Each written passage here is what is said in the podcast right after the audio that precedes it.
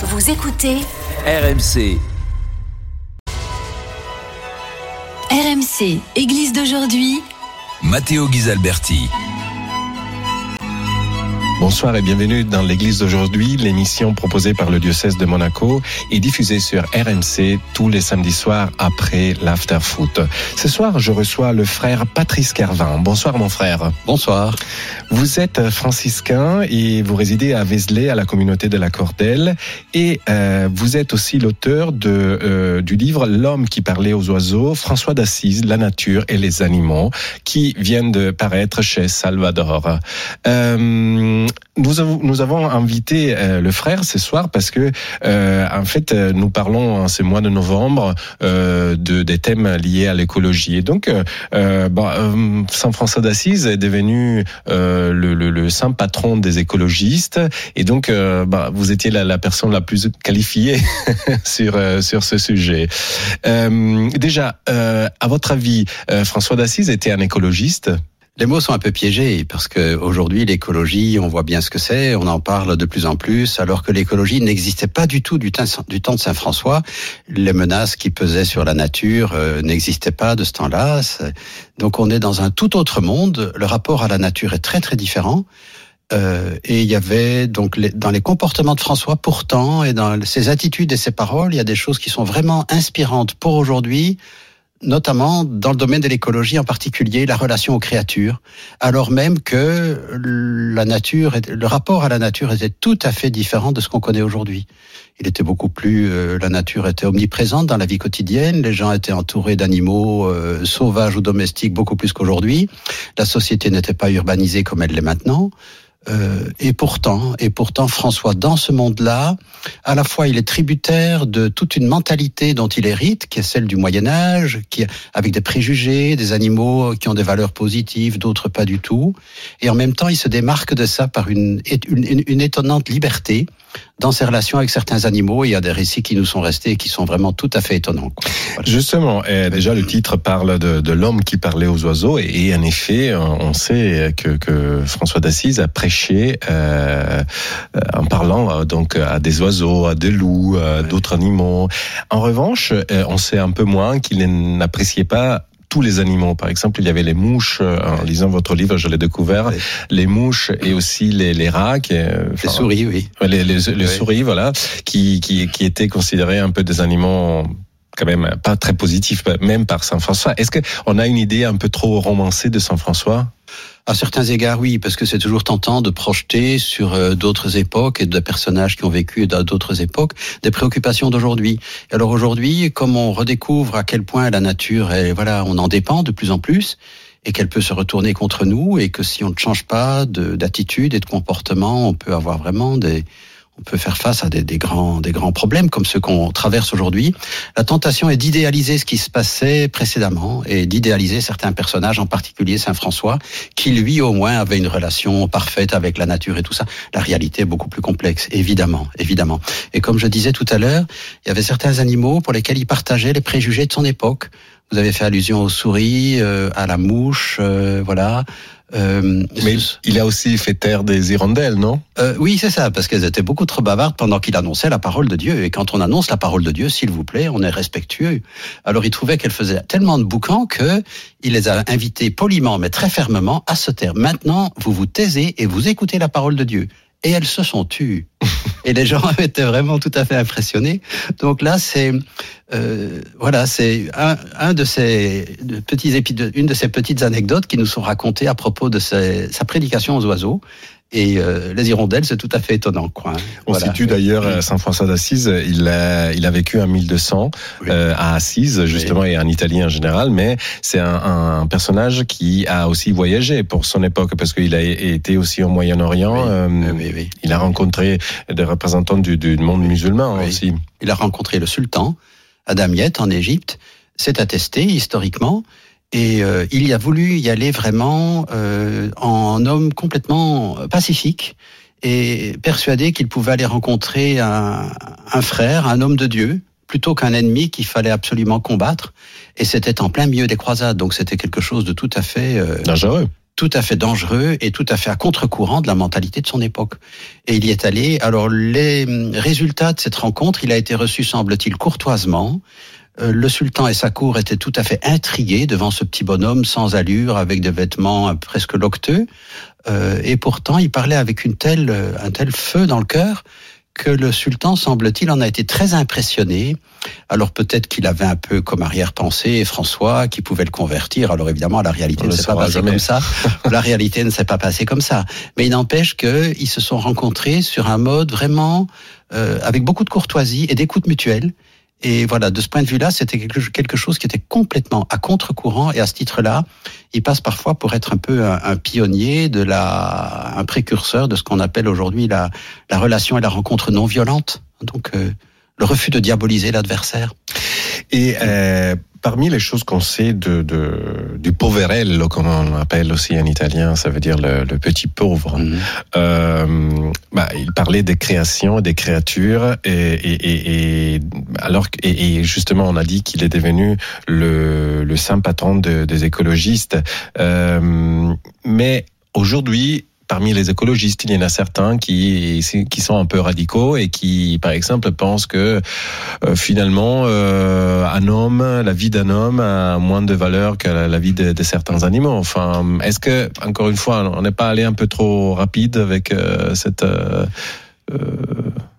canonisation.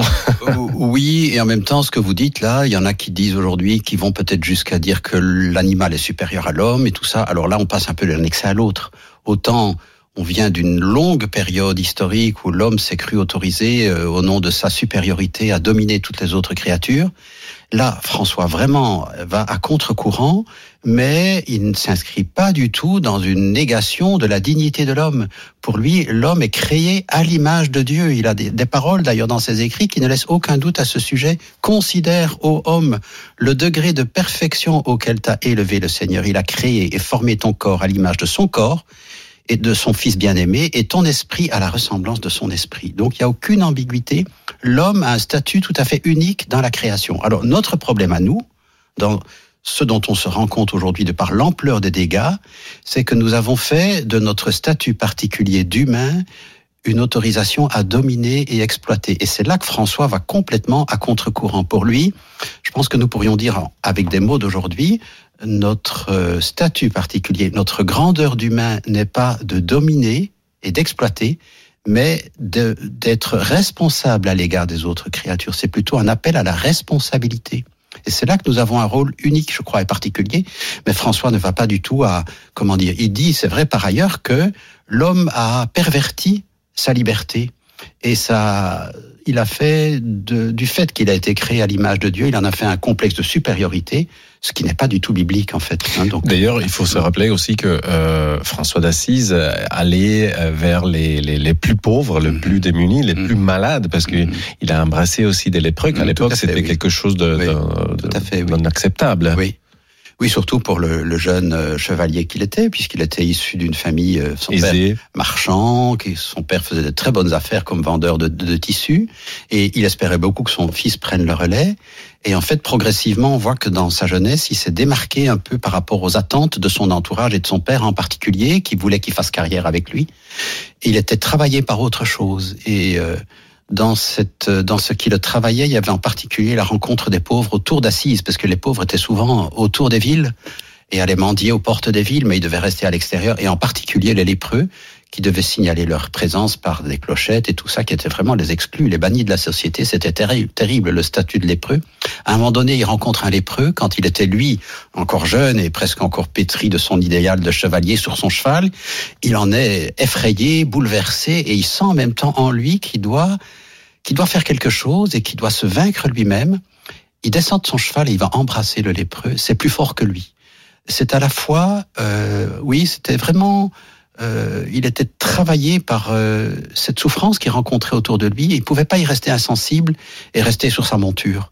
Et à partir de là, il y a eu d'autres épisodes aussi. On voit que ça va de pair de plus en plus avec la rencontre, la recherche du Christ et du Christ pauvre et crucifié qui va s'identifier aux malades, aux lépreux, etc. Mais ce, ce, choix de mm. quitter, euh, comment dire, la richesse de, de sa famille, est-ce que il y a aussi une nuance euh, écologique dans cette, dans cette démarche de Saint-François d'Assise? Peut-être. Ben là aussi, on, pense en, fonction des catégories et des problèmes d'aujourd'hui. Hein. Mais ce qui m'apparaît, c'est que là où il est vraiment inspirant, Saint François, on pourrait dire prophétique, c'est dans le refus des possessions, le refus de toujours plus. Et oh, Dieu sait si aujourd'hui on est confronté à ça de par euh, cette société qui est dans une fuite en avant de la consommation, tous azimuts, avec les dégâts que ça produit, et que on a encore la prétention, et beaucoup aujourd'hui, je crois, ont la prétention de pouvoir trouver des remèdes et des solutions aux problèmes écologiques par des nouvelles techniques. Et là, c'est un piège par de nouvelles énergies, par de nouvelles voitures électriques, etc., etc. Mais à partir du moment où c'est toujours plus, on n'en sortira jamais. C'est-à-dire, à quel, à quel moment sommes-nous disposés à envisager les choses non pas toujours en, termes de nouveaux progrès, même s'ils sont moins polluants, mais de nous passer davantage de, choses qui nous paraissaient indispensables et qui ne le sont pas tellement, c'est-à-dire de vivre mieux avec moins pour créer plus de liens, vivre mieux avec moins pour créer du lien. Et là, je crois que François est vraiment très, le, sa pauvreté radicale de ce point de vue-là est inspirante pour aujourd'hui. En lisant votre livre oui. euh, cet été, euh, bah, je, je, je, entre temps, j'entendais les informations qui arrivaient de certaines régions de France qui ont été touchées par des incendies, et en même temps, on commençait à, voilà, à dire que cet hiver probablement nous aurions quelques problèmes pour, pour nous, nous chauffer. Mmh. Euh, Saint François d'Assise euh, parler dans son cantique de créature, donc euh, cette œuvre qui, qui, est un peu la, la plus célèbre. Euh, il parlait de frère euh, le feu, donc euh, c'était quelque chose. Il le décrivait, il le décrivait comme quelqu'un de, de, très utile. Mm -hmm et d'ailleurs euh, joyeux, qui, illumine la nuit. Mmh. Euh, mais justement, euh, on, cette année, on a vu, on a vécu un peu une ambivalence de ce de ce feu. Mmh. Est-ce que François d'Assise peut nous dire quelque chose en regardant encore une fois l'actualité de, ces, de, cet été et de cet hiver, peut-être? Oui, je crois. Je crois vraiment. Merci de rappeler son amour du feu, parce que c'est quelque chose de très vrai, très fort. Il y a plusieurs plusieurs anecdotes qui nous racontent à quel point il était, il aimait le feu, il aimait beaucoup le feu. Il était, voilà, il était pris et il refusait même, paraît-il, quand il voyait un incendie, qu'on vienne l'éteindre. Il y avait un moment donné où il avait même du feu qui prenait à, à, ses, à ses, ses, caleçons et qui remontait le long de ses jambes, etc. Et il a refusé qu'on l'éteigne. Et donc, euh, alors on se demande jusqu'à quel point c'est possible. Est-ce que c'est pas un peu, voilà, un peu amplifié? Est-ce que c'est pas un peu miraculeux? Je dirais, peu importe parce qu'il y a quand même vraiment quelque chose de très fort dans sa relation avec le feu. Et ce qu'il dit dans son Cantique des créatures à propos de frère feu, il est beau, est joyeux, robuste et fort. La première chose qu'il dit du feu, c'est qu'il est beau. Il est fasciné par la beauté du feu. Et aujourd'hui, nous vivons dans une société qui a oublié ce qu'est le feu, si ce n'est depuis qu'il se rappelle à notre bon souvenir de manière dramatique par des incendies qui deviennent ou des accidents parce ou que des accidents liés par exemple voilà. à l'énergie euh, voilà voilà donc euh, mais là c'est-à-dire on a oublié ce que pouvait provoquer les ravages du feu mais au Moyen Âge, ils étaient confrontés à, des incendies spectaculaires dont on a qu'on a oublié. Il y a combien de cathédrales qui ont été brûlées, dont la charpente a été brûlée, des quartiers entiers de villes? Pas seulement dans le Moyen Âge d'ailleurs. Hein, voilà, voilà. Mais à cette époque-là, ça devait être quand même beaucoup plus présent qu'aujourd'hui. Il n'y avait pas toutes les sécurités incendies qu'on connaît, et donc on a oublié ce que peut être la violence du feu. Alors on le découvre de manière dramatique aujourd'hui et de part aussi, voilà, notre responsabilité qui est en cause. Et il n'empêche que pour lui, le feu était d'abord beau, et alors je voudrais raconter une anecdote quand même. Ne nous, comment dire, redécouvrons la beauté du feu, de l'eau, du vent, etc., de ces éléments qu'il chante dans le Cantique des créatures, et le feu en particulier. Je vous raconte une anecdote qui nous est chère. Pendant le confinement, on ne pouvait pas faire de célébration. On s'est demandé entre nous, qu'est-ce qu'on va faire pour Noël? Puisqu'on ne pouvait pas faire de rassemblement dans notre, dans notre chapelle qui est petite et on pouvait pas contenir tout le monde. On s'est dit, on va faire un grand feu dehors. Comme ça, on, on sera dans les règles, il n'y a pas de problème, on est dehors, même s'il fait froid, même si c'est Noël. On se chauffe. On a fait un grand feu et on a chanté des chants de Noël autour du feu et on a prolongé par la célébration à peine un, un, sous le cloître. Là, tout le monde a réussi à se mettre. On, on était dehors, donc on n'avait aucun problème par rapport aux normes en vigueur. Et on s'est, et ça a été un moment très fort, même si on avait froid, on se réchauffait autour du feu. C'était un moment beau, fort et chaleureux. Est-ce que nous avons encore des occasions comme cela de célébrer la beauté du feu et des éléments? Et François nous rappelle cela, je crois, qu'il n'y a pas que l'aspect dramatique, c'est vrai, mais il, le connaissait déjà au Moyen Âge, les aspects dramatiques du feu, de l'eau et du vent qui étaient capables de se déchaîner. On l'a oublié, c'est ça notre problème. On l'a oublié, mais qu'ils sont beaux quand même. Ne ça non plus, ne l'oublions pas. Ce sont des créatures de Dieu. Je vous remercie, euh, frère Kervin, euh, Oui. parce que c'est. euh, bah, j'ai- J'aimerais passer plus de temps avec vous. Malheureusement, nous n'avons pas assez de, de temps euh, pour euh, pour continuer notre discours, mais je vous invite à découvrir le livre du frère Patrice Kervin, L'homme qui parlait aux oiseaux, euh, François d'Assise, La nature et les animaux, euh, paru chez Salvatore. Et moi, je vous donne rendez-vous à samedi prochain après le l'after foot, et vous retrouverez cette émission en podcast sur l'appli et sur le site RMC. Bonne nuit. C'était Église d'aujourd'hui, une émission présentée par Matteo Ghisalberti, à retrouver sur l'application RMC et sur rmc.fr.